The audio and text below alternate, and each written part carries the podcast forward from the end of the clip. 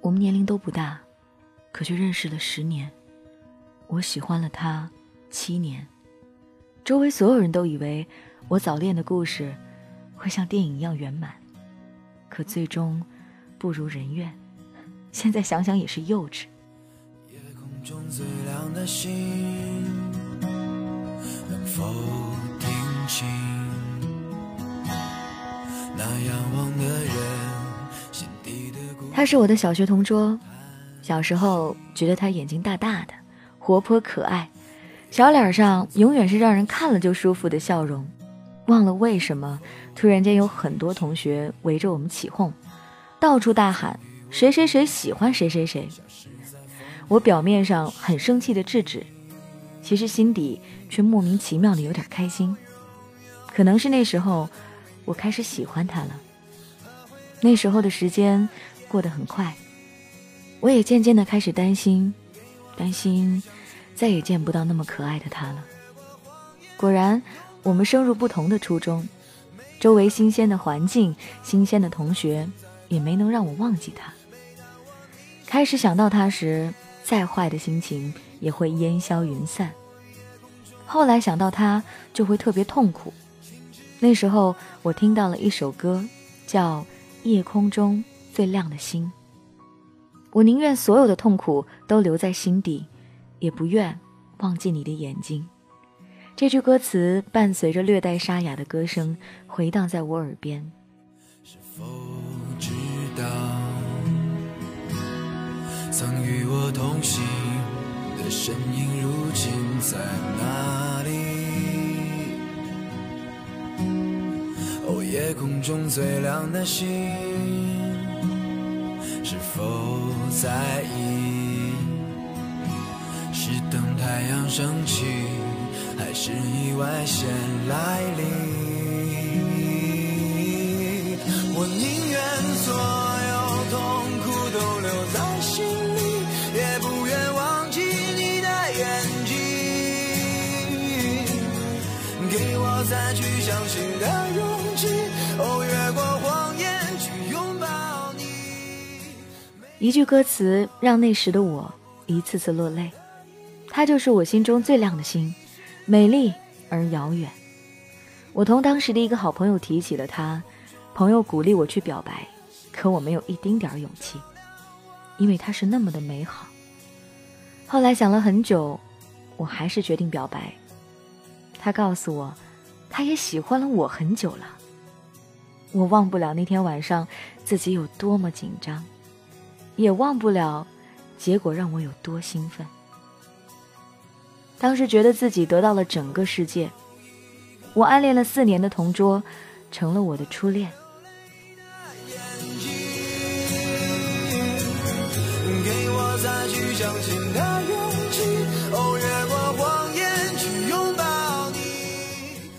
因为不在一个学校，所以几个月才能见一面。每周五晚上聊 QQ 的时间，就成了我一周中最重要的时间。那时候每天都过得超幸福，自己最美的梦竟然成真了。那时候见到他，我就会脸红。第一次牵手在一起是两年以后了，不是我腼腆，而是他真的太美好了。我愿意用一切去守护他，不允许任何事伤害他。他就是我心中最亮的星，我愿意就这样仰望着他。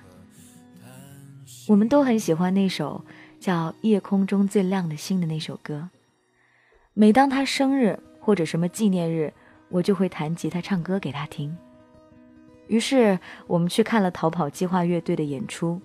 那天舞台上，我们最喜欢的乐队唱着我们最喜欢的歌，旁边是我们最爱的彼此。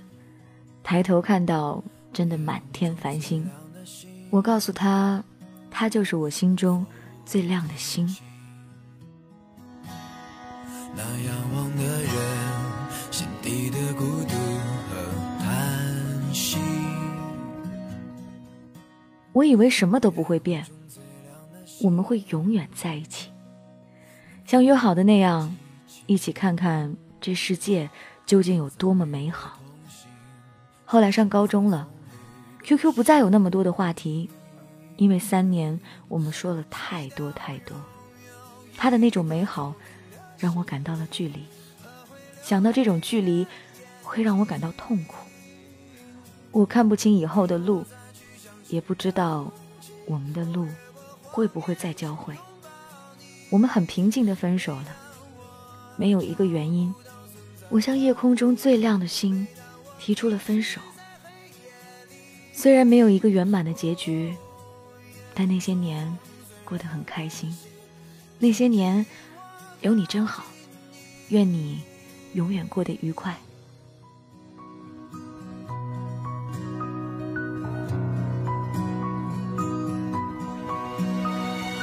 夜空中最亮的星，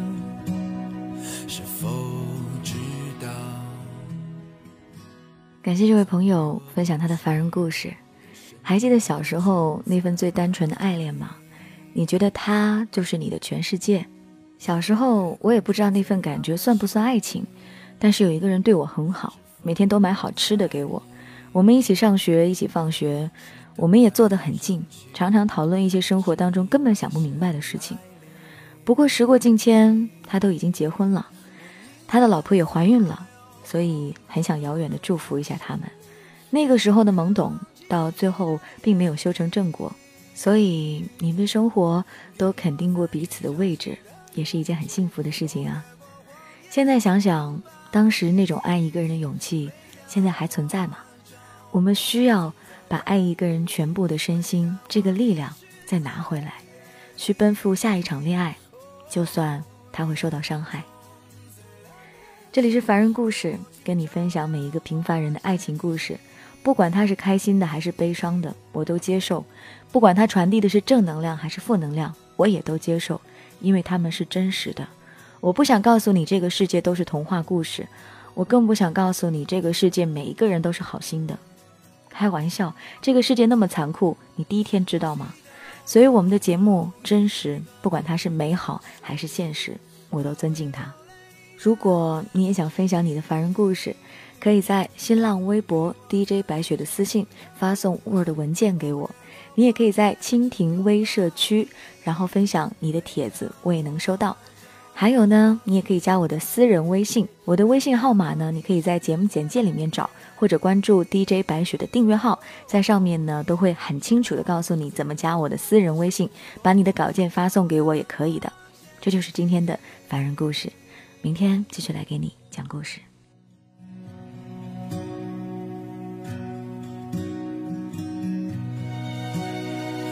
夜空中最亮的星，